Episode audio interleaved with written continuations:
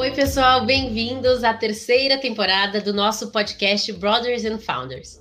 Aqui a gente fala muito sobre gestão de pessoas do futuro, RH inovador, People Analytics, experiência do colaborador e muito mais. E para abrir essa temporada, a nossa convidada de hoje é muito especial. É a Ana Tomazelli. Ela é Head of Talents na B2Mummy, uma iniciativa que capacita e conecta mães ao ecossistema de inovação e tecnologia. A Ana é formada em jornalismo, assim como eu, e ela é pós-graduada em recursos humanos e em negócios. Ela tem mais de 20 anos de experiência liderando reestruturações de RH dentro e fora do Brasil e já teve passagens em multinacionais e empresas muito grandes no setor de saúde.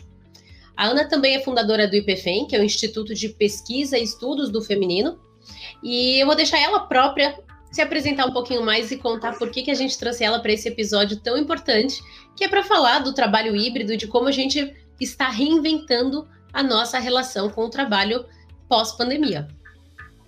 Ana, bem-vinda. Oi, Renata. Oi, Maurício. Oi, todo mundo. Tudo bem? Eu fico sempre é, querendo me apresentar de um jeito diferente, desse jeito formal, né? Quando a gente participa de algum evento. Eu gosto de dizer que eu sou a Ana, de 39 anos, uma carioca que mora em São Paulo há quase 20. Sou mãe do Rafael, de 22, e do Guilherme, de 12. E eu gosto de falar isso porque eu fui uma mãe adolescente, venho de uma estrutura social muito muito ruim, né, no Rio de Janeiro. E entrei na faculdade tarde, me formei tarde, aprendi a falar idioma tarde, mas a minha carreira de alguma forma foi um pouco acelerada. E eu gosto de me apresentar desse jeito, principalmente porque se na audiência a gente tiver pessoas jovens, que eu, eu acho que tem, né, é, para que essas pessoas saibam que o tempo certo é o nosso tempo, né? Então eu gosto de me apresentar desse jeito já para dizer, olha, tá tudo bem, tá tudo certo. Eu começo designer, me formo jornalista, termino diretora de RH, fundo ONG e sei lá o que mais tem aí pela frente, né? Vamos falar de como é que a gente se inventa todo dia. Tô muito feliz de estar aqui. Obrigada. A gente que agradece, foi muito bacana conhecer você esse ano, né? E eu acho que o episódio que a gente decidiu abrir a temporada é muito importante é, para as empresas, para as pessoas, né? Porque a gente está falando agora de um momento é, é, muito novo e também muito incerto, né? A gente não sabe como é que vai ser essa volta híbrida que muitas empresas realmente estão passando. Muitas empresas tomaram a decisão durante a pandemia que não vão voltar a ter mais um trabalho presencial como era antes. E quando a gente fala de, de mudança, né, ou, ou um, algo novo que a gente não conhece, a gente também fala muito de adaptação e adaptabilidade, que também é uma parte importante do que a gente vai discutir hoje. É, e a pandemia veio, eu acho, para mostrar que a gente às vezes não tem essa opção, né? Quando a gente fala eu quero me adaptar, às vezes a gente não tem de fato essa, essa opção. Esse momento a gente foi obrigado a se adaptar. E aí, como é que a gente lida com isso? Né? Então, para começar, eu acho que a nossa discussão a gente podia falar um pouquinho do que, do que nós estamos vendo e como nós estamos enxergando essa volta né, é, híbrida ao trabalho e essa nova relação mesmo que a gente construiu nesse último ano e meio. O que, que você acha, Ana? Como é que você vê esse movimento agora de retomada? Olha, eu tô vendo de muitas formas, né? E toda vez que, que eu vou colocar uma visão para responder uma pergunta como essa, eu gosto de chamar atenção para o recorte social. Então, as nossas visões, elas são recortadas, principalmente se a gente fala de recortes de privilégio. O que, que é o privilégio? É a cor da pele branca, é ter um teto sobre a sua cabeça, é você ter um emprego, né? Não está passando nenhuma dificuldade do ponto de vista é, de fome, de pagar contas básicas, etc. Então, a nossa visão, ela é uma visão estabelecida a partir de um recorte de privilégio. Eu acho que isso é importante para a audiência também fazer a própria reflexão de a partir de onde se está olhando, né? E gosto de dizer que acho que além da morte, a única certeza da vida é que vai mudar. Então, para mim, a vida ela tem duas grandes certezas: a morte e a mudança. Né? A gente aqui ainda não, não abraçou de verdade isso, e a pandemia mostrou muito isso para gente. Eu vi empresas que diziam há 20 anos que não dava para fazer home office, virarem home office em 15 dias, porque a gente fica dizendo que não dá até ter que dar. E aí, essa sua fala é muito importante quando você fala, às vezes a gente é, não tem não querer se adaptar, a gente tem que se adaptar. Mas aí eu queria fazer uma provocação para a gente separar o querer se adaptar internamente e ter que se adaptar externamente porque muitas vezes a gente se adapta porque alguma coisa arrasta a gente, como a pandemia, mas dentro da gente tem uma resistência, tem um muro levantado. Né? E o que eu estou vendo agora é justamente esse conflito dentro das pessoas entre o que tem que ser feito, abre aspas, porque os boletos chegam, fecha aspas, né? É, então, tenho que fazer, tenho que eh, responder a esse emprego, porque a gente está vendo os índices de desemprego também aumentarem muito, muitas pessoas empreendendo, principalmente mulheres, né? Quase 8 milhões de mulheres foram demitidas no período da pandemia em 2020. Então a gente está vendo muitas mulheres empreendendo e se reinventando por mais por necessidade do que efetivamente por querer abraçar uma carreira de empreendedorismo. Então, o que eu estou vendo é um conflito muito grande entre o que de fato eu gostaria de fazer ou como de fato eu gostaria de viver esse momento, de me adaptar, versus o que me está sendo pedido é, em, vários outra, em várias outras frentes, né, a partir de vários outros vetores. O que, que a minha família me pede, o que, que o, o, a minha carreira, o meu profissional me pede, o que é que os meus grupos de interesse, de relação me pedem, e aí é, o, que acontece, o resultado disso é eu vou falar do burnout porque já é uma expressão muito conhecida, né? Mas o burnout tem quatro fases. Mas assim, o que eu vejo são pessoas muito angustiadas, confundindo angústia com ansiedade, ansiedade com depressão, é, se autodiagnosticando de uma patologia que não necessariamente existe. Então, a gente está passando por um momento de muita confusão, principalmente quem está na estratificação da liderança. Mas aí esse é um outro assunto. É isso que eu tenho visto por aí. Oi, Ana, tudo bem? Prazer em ter você com a gente no nosso podcast.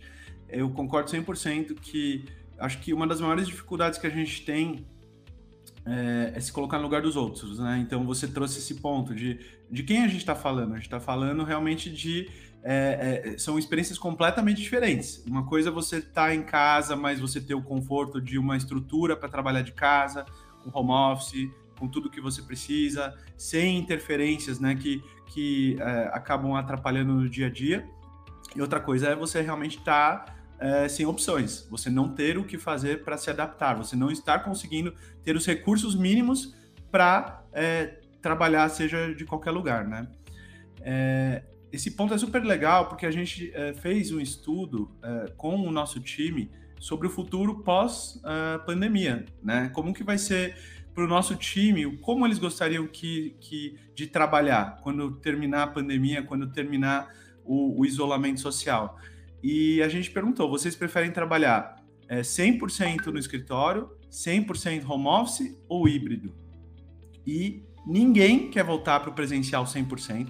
75% do time quer trabalhar no modelo híbrido. Eles querem ter algumas interações no escritório, mas eles querem passar uma boa parte do tempo é, trabalhando em home office. E 25% quer ficar 100% home office, 100% remoto. Então, é, é, e isso está super alinhado com outros estudos que a gente está vendo. Tem estudos dos Estados Unidos que mostram que até 30% das pessoas não quer voltar mais para o escritório. Então, acho que isso mostra que realmente foi uma quebra de paradigma gigante, né? É, a pandemia acelerou essa transformação, né, de modelo híbrido de trabalho e as pessoas estão vendo que é possível sim a gente trabalhar à distância e ter resultados incríveis e conseguir ter, é, às vezes, até mais do que a gente tinha no modelo anterior, né? Exatamente. Acho que o que você fala é super importante se a gente também conectar alguns outros movimentos eu vou, eu vou, vou, chamar de indiretos, né? Então, se você olha os movimentos de mercado imobiliário, por exemplo, você tem um aumento de até 47% nas buscas de casas no interior de São Paulo.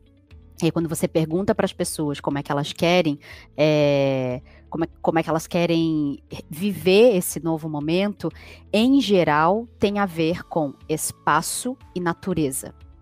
Principalmente para quem mora em grandes centros como São Paulo.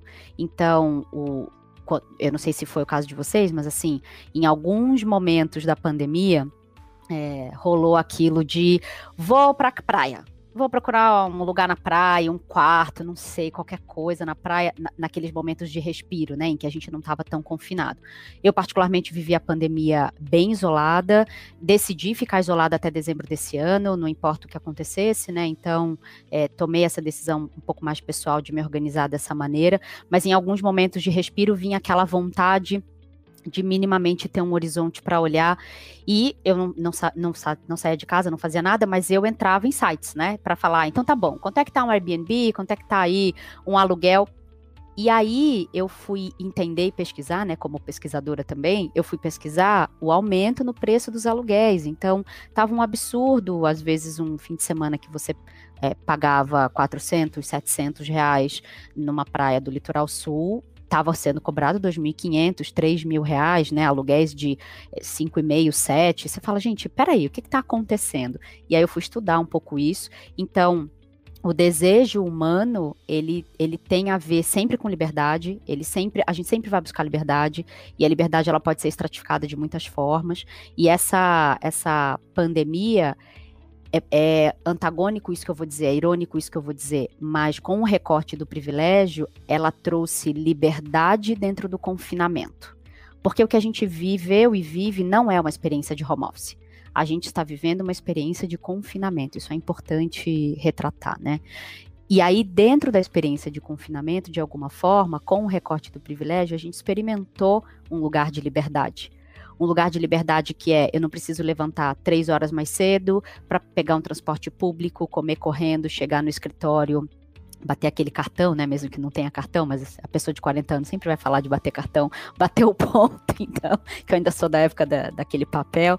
É, então, eu, eu, eu, experimento uma sensação de liberdade quando eu posso comer em casa, quando eu posso tomar banho no meio do dia, se eu tiver vontade, né? Então, é curioso falar isso, mas as pessoas não querem perder essa sensação de liberdade, essa sensação de eu sou dona do meu tempo, se a gente pensar em tempo como moeda. Né?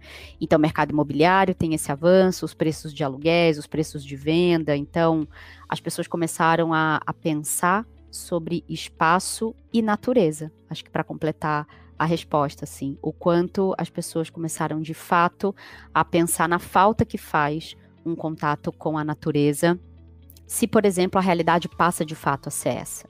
Né? Se, se, se, a gente é privado do ir e vir, se a gente tem os nossos pontos de prazer suprimidos, o que é que sobra quando a gente está entregue a gente mesmo, né?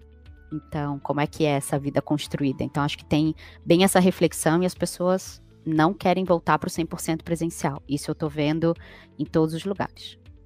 E nesse movimento, Ana, né, é, trazendo uma outra reflexão dentro desse não querer voltar 100% à vida como ela era antes, a gente tem que pensar do ponto de vista da empresa, que é o, né, a gente vê até pelos relatos dos nossos clientes a principal preocupação, porque nesse momento que agora a gente tem times que não são mais, não estão mais na mesma cidade, eu falo pela própria Talent Academy, porque até o início da pandemia o nosso time era todo em São Paulo.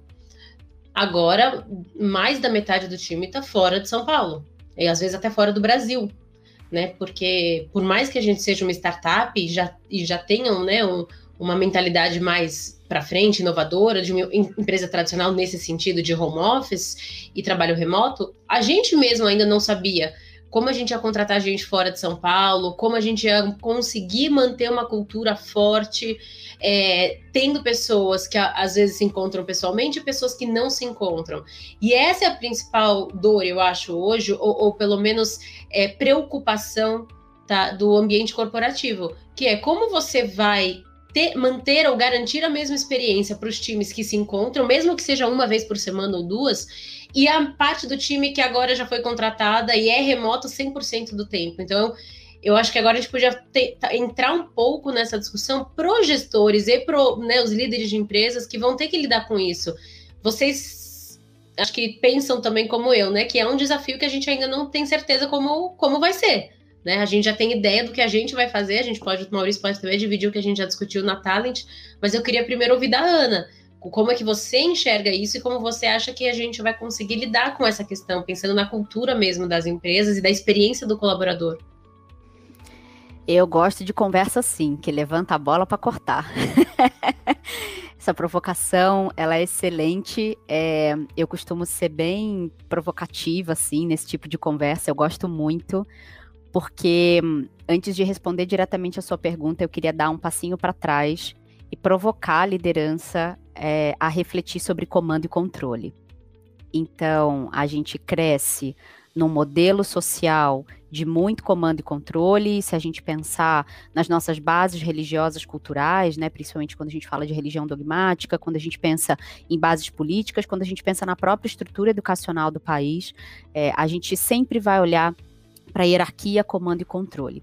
E eu sou a pessoa que acredita que a hierarquia, o comando e o controle são ferramentas necessárias para a gente viver em sociedade, para atribuição de responsabilidades, papéis, etc.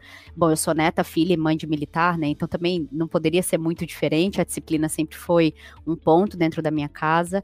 E aí, esse passo para trás é mais para a gente olhar a floresta e pensar assim: puxa vida quando eu penso em comando e controle, por que é que eu preciso, em que medida eu preciso de comando e controle, né?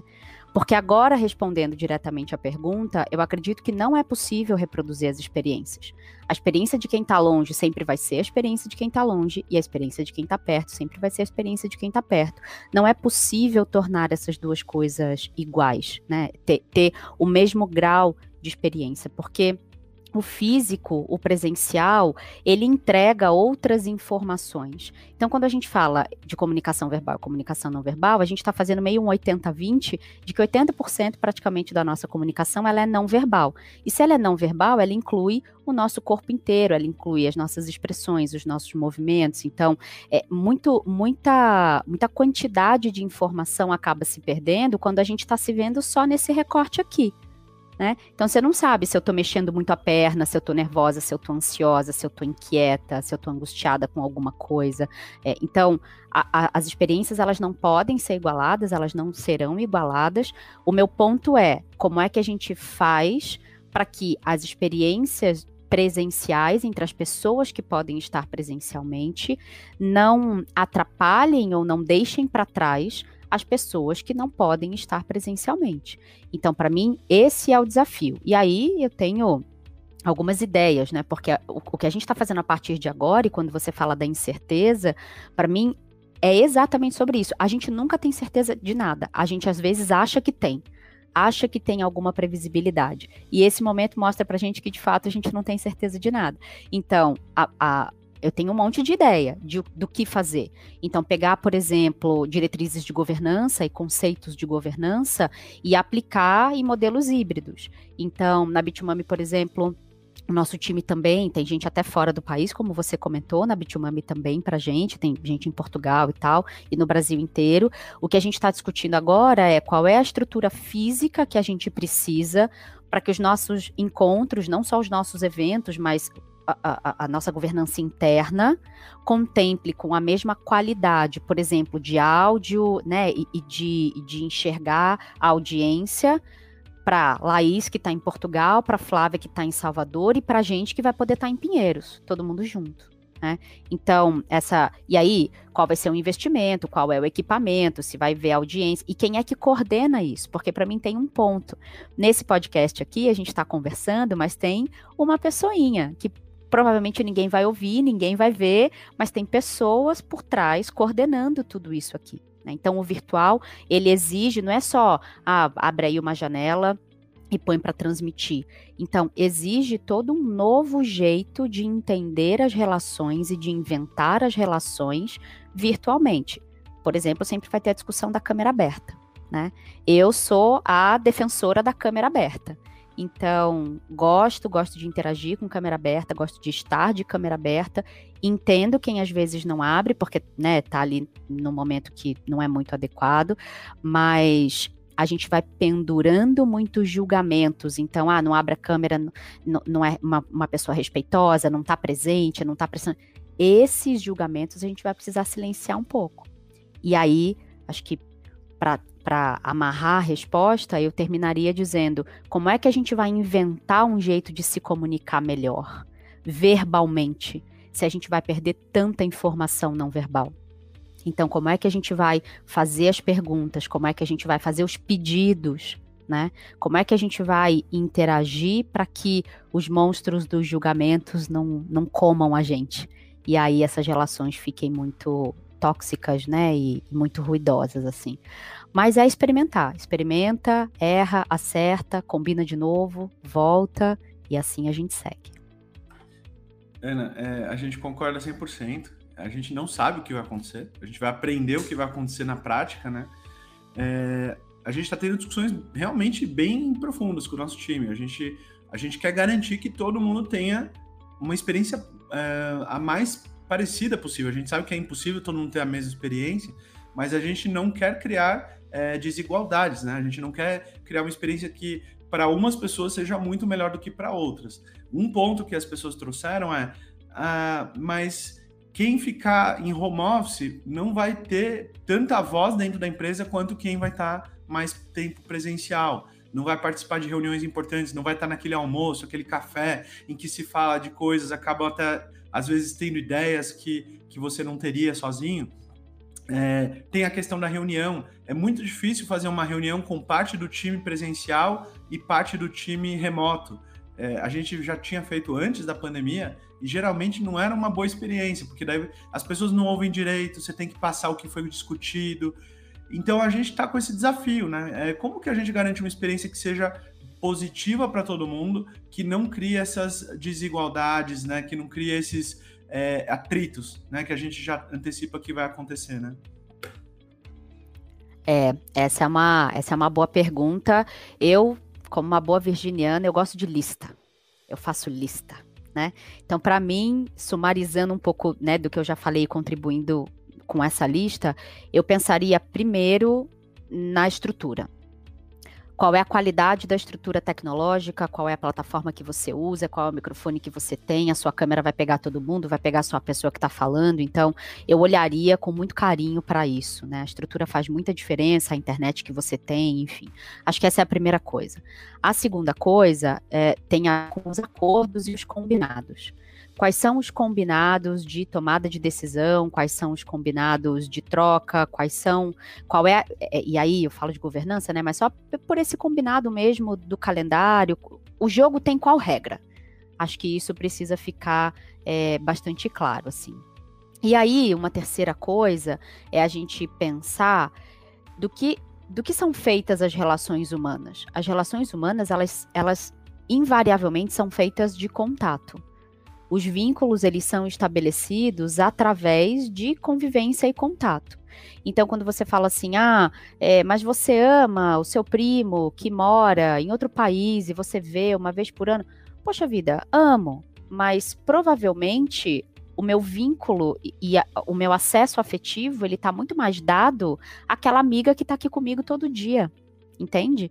Então, é entender que as relações de trabalho, na minha visão, elas carregam a decisão do acesso afetivo, qual é o acesso afetivo que você dá para as pessoas no trabalho, qual é o acesso afetivo que, eh, que você constrói com essas pessoas, e isso invariavelmente vai passar pela convivência. O que precisa ser muito conversado dentro das empresas é o quanto esses acessos afetivos e esses vínculos têm força na tomada de decisão, na hora de construir um projeto e na preferência de atendimento, né? Você vai atender uma pessoa que você gosta mais, isso é humano, isso é, é, é natural. Então, ganhar a consciência para combinar o jogo para mim é aí esse terceiro item da lista que vai fazer toda a diferença. E aí tem um quarto item que é estimular no time a maturidade de levantar a mão para colocar algum desconforto, para dizer, gente, tô me sentindo largada para trás. Gente, eu tô sentindo que eu não tô sendo ouvida né? É, ó, esse, essa patotinha aí, ó, ó lá, hein? sabe? Trazer um pouco de humor e trazer um pouco de leveza, mas tornar isso, é, tornar o ambiente muito aberto e muito propício, não só para que os combinados sejam feitos, mas que pra, mas para que os desconfortos possam ser trazidos. Acho que isso é super importante nessas diferenças aí entre virtual e presencial. E, e, falando especificamente desse ponto de ouvir as pessoas, é, é, justamente o que a nossa plataforma faz, né? Falando um pouquinho da Talent, uma das ferramentas que é o radar, ele existe justamente para conseguir ouvir as pessoas, né? E quando a gente fala ouvir as pessoas, é ouvir todas as pessoas. Tem cliente nosso que usa para quase 10 mil colaboradores a cada três meses ou a cada seis meses, dependendo da empresa. É, tem uma rodada né, da, do radar para ouvir essas dimensões que é, são dimensões que a gente sugere ou que o cliente mesmo quer, quer ele estipula ali que ele quer ouvir, que ele quer entender, para saber como está a experiência dos colaboradores, se a cultura da empresa realmente ela é vivida e sentida pelas pessoas, né? E hoje eu vejo cada vez mais é, a necessidade mesmo das empresas, aquelas empresas tradicionais que faziam uma pesquisa anual, ou às vezes a cada dois anos, uma pesquisa de clima. Acho que todo mundo já entendeu que, que tem que fazer com muito mais frequência, para ter esse espaço, né? E de uma forma anônima mesmo, para dar liberdade da pessoa realmente falar o que ela precisa falar, né? É, e, e, poder agir. Porque não só é importante a gente ter o diagnóstico, entender o que, que as pessoas estão ali tendo de, de preocupação ou de problema, mas agir. Então, a gente mesmo no nosso time, a cada três meses, a gente faz o, o radar internamente. E o que a gente entende que é, é, emergencial, como no último trimestre, eu posso trazer para vocês, na Talent, saúde mental, saúde física e saúde financeira eram três pontos que estavam pegando muito. Então, o que, que a gente fez no último trimestre? A gente traçou um plano de ação, a própria plataforma já sugere para os gestores o que fazer, né? Pontualmente. Então, ela já traz essa devolutiva, esses quick wins que a gente fala, mas além disso, como liderança, a gente propôs uma série de, de iniciativas para falar de gestão financeira, que é algo que os brasileiros não aprendem cedo, não estão acostumados a falar então a gente teve aulas, todo mundo junto, e também sessões individuais para ajudar as pessoas a apoiar a fazer uma melhor gestão financeira, falar de educação financeira. A gente falou muito de saúde mental, está fazendo vários projetos é, especificamente tocando nesse ponto, em como apoiar as pessoas, também, de novo, em grupo e individual, e a mesma coisa com saúde física. Então, Agora a gente, depois de três meses, pôde ver o resultado, né? Passou o radar novamente, e em todos esses pontos a gente subiu. Ainda são pontos de atenção, mas todos a nossa nota subiu e a gente já consegue ver mudança, tá? É, e eu acho assim, não, não é necessariamente a Talent Academy, né? A única solução, lógico, para apoiar as empresas, mas soluções como essas, né, de, de pulsação, de, de entendimento da experiência, são, acho que, essenciais nesse momento agora de adaptação. Porque é, é isso que você trouxe é o mais importante, a gente ouvir as pessoas, entender o que está, se está funcionando, se não está, e ter a capacidade de ajustar ali rapidamente né, o, rumo, a rota, se, se a gente vê que não está indo para o lado certo. Então, e eu acho que para fechar, a gente podia agora finalizar a nossa conversa hoje, que eu sei que daria para conversar sobre muita coisa ainda, e eu adoraria ter mais tempo, mas o nosso episódio só tem 30 minutos. Nossa, eu queria muito ficar aqui até amanhã. Queria muito. Não, eu, eu juro que a gente ainda tinha muita coisa para falar, porque é, um, um, dos pontos, então, antes de entrar no bloco final, que eu gostaria de ter falado, mas a gente vai ter que deixar para um segundo papo, eu já vou sugerir aqui para Jennifer que essa pessoa que a Ana falou, que está sempre por trás tá? Da edição, da organização do nosso podcast. Então, vou deixar um agradecimento especial para Jennifer aqui. É, a gente podia gravar um segundo episódio com a Ana, viu? Só para falar um pouco mais agora do indivíduo, né? Como que o indivíduo ele tem mais protagonismo também nessa mudança e como as pessoas hoje precisam ter um pouco mais é, de algo que não era tão exigido, que é a autogestão. Não esperar tanto, né, do líder e do gestor, é, que a gente a nossa própria evolução, o nosso desenvolvimento e a gestão do dia a dia. Esse trabalho remoto e híbrido está exigindo muito mais é, essa característica do que antes.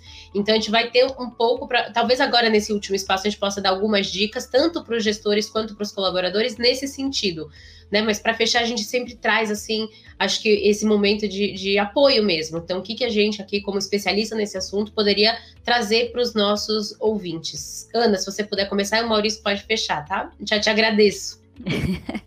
Imagina, eu que agradeço. É...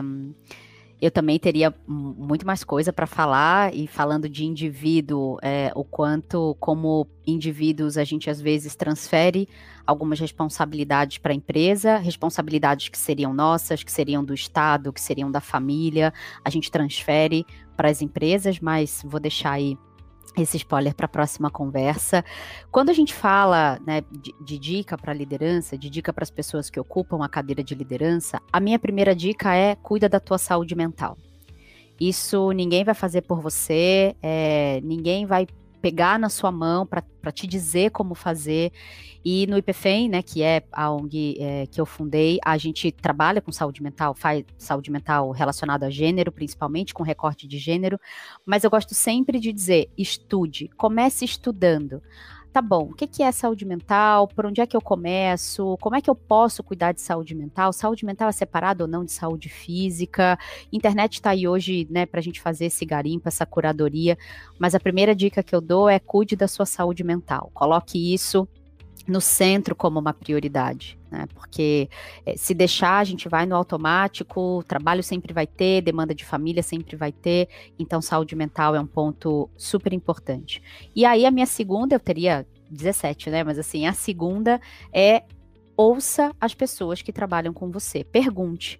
E aí, a, a, Renata falou da plataforma da Talent, mas assim, tem também esse, esse interesse genuíno a partir dos dados de uma plataforma, esse interesse genuíno de ouvir e saber das pessoas o que é melhor para elas, né? Não significa, isso eu sempre falei como executiva de RH, não significa que eu vou fazer do jeito que elas querem.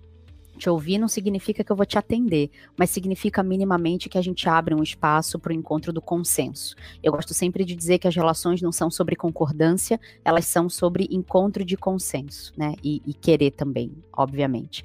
E uma terceira dica, acho que para passar para o Maurício, seria se divirta, né? Encontre espaços para você se divertir saiba o que te diverte, saiba o que te dá prazer. Essa discussão, quando a gente faz recorte de gênero para o feminino, é muito importante. É, encontre prazer. Eu ficaria com isso para variar, fugir um pouco do convencional.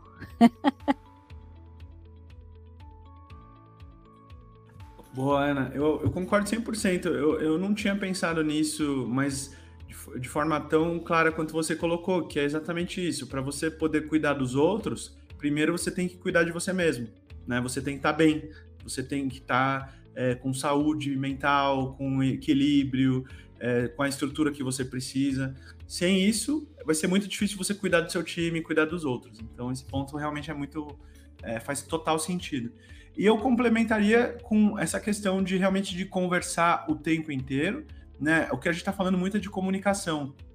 Não importa a ferramenta que você use, não importa se é virtual, se é presencial, você tem que ouvir as pessoas, ouvir o que, que eles estão sentindo, o que está incomodando eles, promover essas conversas difíceis, né? Não também falar que tá tudo bem, não tem problema, tá tudo. A gente é, é, é pintar o mundo né, cor-de-rosa? Não, a gente tá com um monte de problema. A gente tá tendo que enfrentar desafios que a gente nunca enfrentou antes.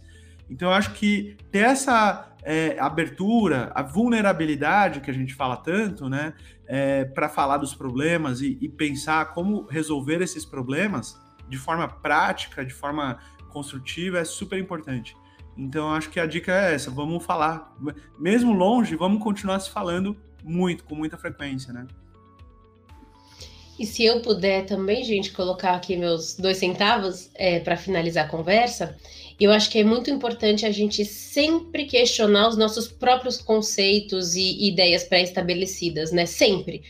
É, recentemente eu falei com uma empresa do setor alimentício com quase 20 mil funcionários e a rede de inovação que entrou há dois meses, é, ela fica no Rio de Janeiro e a boa parte da empresa fica no Nordeste, outra parte em São Paulo. E ela é remota e vai ser 100% remota. E ela, a primeira coisa que ela me falou assim: você acredita? Na reunião com todos os líderes, tá? Tinha um monte de gente nessa reunião, e ela falou: você acredita que eu entrei aqui na empresa e eu preciso começar a trabalhar às sete e meia da manhã, porque é uma fábrica, né? A origem da empresa é uma fábrica, então, por tradição, todo mundo trabalha às sete e meia da manhã.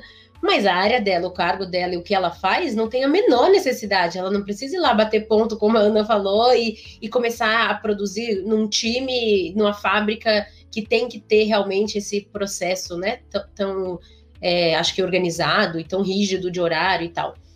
E ela falou, e eu não consigo entender. E eu fui perguntar para todo mundo, mas por que, que eu e meu time agora de inovação, que eles estão crescendo muito essa área de inovação, precisa entrar às sete e meia da manhã? E ninguém tinha essa resposta, porque sempre foi assim, e todo mundo entra nesse horário e ponto final. Isso desmotivou completamente ela e o time, claro, né? Porque né, são pessoas que trabalham de outra forma, são pessoas criativas, estão acostumadas a trabalhar até mais tarde, não tem esse costume de acordar cedo, não tem um perfil de alguém de fábrica. E só na conversa com a gente, depois de dois meses que ela estava, quando a gente estava entendendo a demanda deles, que eu acho que os outros líderes realmente pensaram, ah, por que que tem que, sabe, por que, que tem que continuar assim? Tudo bem que é assim há 30, 40 anos, mas por que, que tem que continuar assim? Então, uma, um ponto importante que eu acho que a gente sempre tem que trazer e lembrar é, as coisas não é porque sempre foram assim que tem que continuar assim, e vamos sempre pensar, hoje faz sentido para o mundo atual, para o momento atual da minha vida, da minha empresa? É, e, e isso é muito importante, a gente ter, acho que essa flexibilidade, essa capacidade mesmo de falar, não, tudo bem, podemos mudar, né? E, e é melhor mudar. E, e, acho que esse é um pouco também do segredo, né? Das mudanças e da, e da adaptabilidade, né? Da, da capacidade de se adaptar. Sim, posso fazer um pós-créditos? Um segundo. Claro Porque que você pode. falou um negócio que eu falei, ah, meu Deus, eu vou precisar falar. É, isso que você fala é tão importante quando a gente pensa em recorte de gênero, porque eu fiz, eu dei uma palestra para a Fundação Estudar faz uns 15 dias e eu falei com o pessoal da Abimed semana passada e vieram com dúvidas muito parecidas, assim, né? De o que, que a gente faz agora? Eu fico com, aquele, com aquela sensação daquele meme que sai todo mundo assim, meio, eu não sei o que fazer, da turma da Mônica, eu não sei o que fazer, o que tá acontecendo, eu não sei, eu não sei. Eu sinto que a gente tá meio assim de vez em quando, né? E aí, a gente não pode perder de vista o recorte de gênero, nunca, né? A diversidade, nunca. Por quê? Eu vejo empresas, líderes, é, marcando reuniões 11 horas da manhã com mulheres que têm dois filhos em casa e na pandemia não podiam ter nenhuma ajuda. Quem é que alimenta essas crianças? Essas crianças não fazem fotossíntese ainda, entende? Então, tem o horário da escola, tem o horário da comida, tem o horário, se são crianças muito pequenas, tem demandas de fralda, de, né, de limpeza, de banho. Então, é, falei, principalmente na, na ABMED, né? Falei, gente, líderes, não marquem reuniões das 10 e meia da manhã até uma da tarde, porque assim. E aí fiz a provocação, né? A gente fala da mulher, mas cadê a, a, família, cadê a rede de apoio, né? A gente está falando da mulher porque, em geral, sobra para a mulher mesmo, essa é uma outra discussão. Mas se tem um pai em casa, se tem um homem em casa, por que, que esse homem não está olhando para a comida, não está olhando né, para a fralda, enfim? Essas conversas, elas precisam ser provocadas dentro da empresa com ações práticas mesmo. Né? De entender que, que funcionária é essa, que pessoa é essa, que demanda é essa que ela tem em casa, para minimamente, de novo, encontrar um consenso e um meio de caminho. Significa que sempre vai dar para abrir mão das reuniões às 11 da manhã? Talvez não sempre, mas que isso não seja rotina, que isso seja uma exceção. Então, queria fazer esse pós-créditos aí, tipo filme da Disney, e pronto, agora eu vou parar. Não, tá certíssima, Ana. Valeu a pena e esse episódio, como eu falei, teria, acho que, oportunidade de a gente falar muito mais sobre outros assuntos extremamente importantes conectados a tudo que a gente falou hoje. Então, fica o convite já para o nosso segundo papo em breve, tá? Para continuar esse episódio. E eu queria aproveitar para te agradecer muito, Ana, tá? Por dividir, dividir a sua experiência, seu conhecimento conosco, dividir esse fundo lindo que só a gente está vendo, que a, a, vista de onde você está. Eu sei que é perto do aeroporto, você falou, é muito é. bonito. É. Quem, quem tá vendo no vídeo tá, né? Os highlights vai ver, mas quem não tá só, só vai saber se vê uma foto aí sua, depois onde você deu a entrevista aqui. Eu que agradeço, estou muito feliz, estou muito feliz de fazer tantos projetos com a Talent. Ontem conversei com a Thaís, estou mentorando o Eduardo, então assim, estou é, muito feliz com esse encontro, promovido por uma pessoa muito querida, né, de todos nós, assim.